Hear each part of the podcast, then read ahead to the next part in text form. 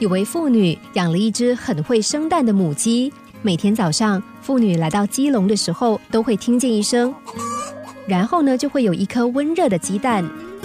妇女开心的把蛋拿给农夫看，说母鸡又下蛋了。没想到农夫却说，只有一颗蛋能做什么？如果它每天都能下两颗蛋就好了，另一颗还能够拿去换包香烟来抽。只见妇女摇了摇头，一句话也不说，回到屋里煮蛋了。农夫看着母鸡，很认真的想着，要怎么样才能让母鸡下两颗蛋呢？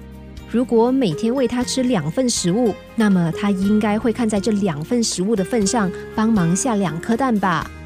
农夫似乎对自己的构想非常得意。从那天起，母鸡每天都把两份食物吃光，而农夫也相当期待他的盼望能够成真。但是，什么没下蛋？这天，农夫听了太太的抱怨，气急败坏的跑到鸡笼那儿，然后大声的斥责道：“你这忘恩负义的母鸡，枉费我把你养的又肥又胖，没有生出两颗蛋就算了，现在竟然连一颗蛋也不生了！”母鸡忽然叫喊两声，接着竟然开口说话了。啊，我的主人，请你冷静一下。我会这样，也是你一手造成的啊！因为你每天给我两份食物吃，把我养得这么胖，害我根本没有活力去生产呐。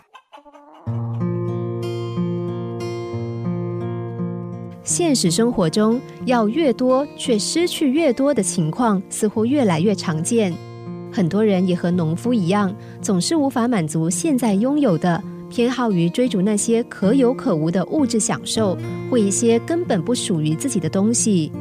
为了拥有更多的财富，有人每天想着不切实际的事情，花费大把的钞票去换取所谓的名牌或是天机，到最后不仅是一无所获，更平白无故的让辛苦赚到的钱被骗得精光。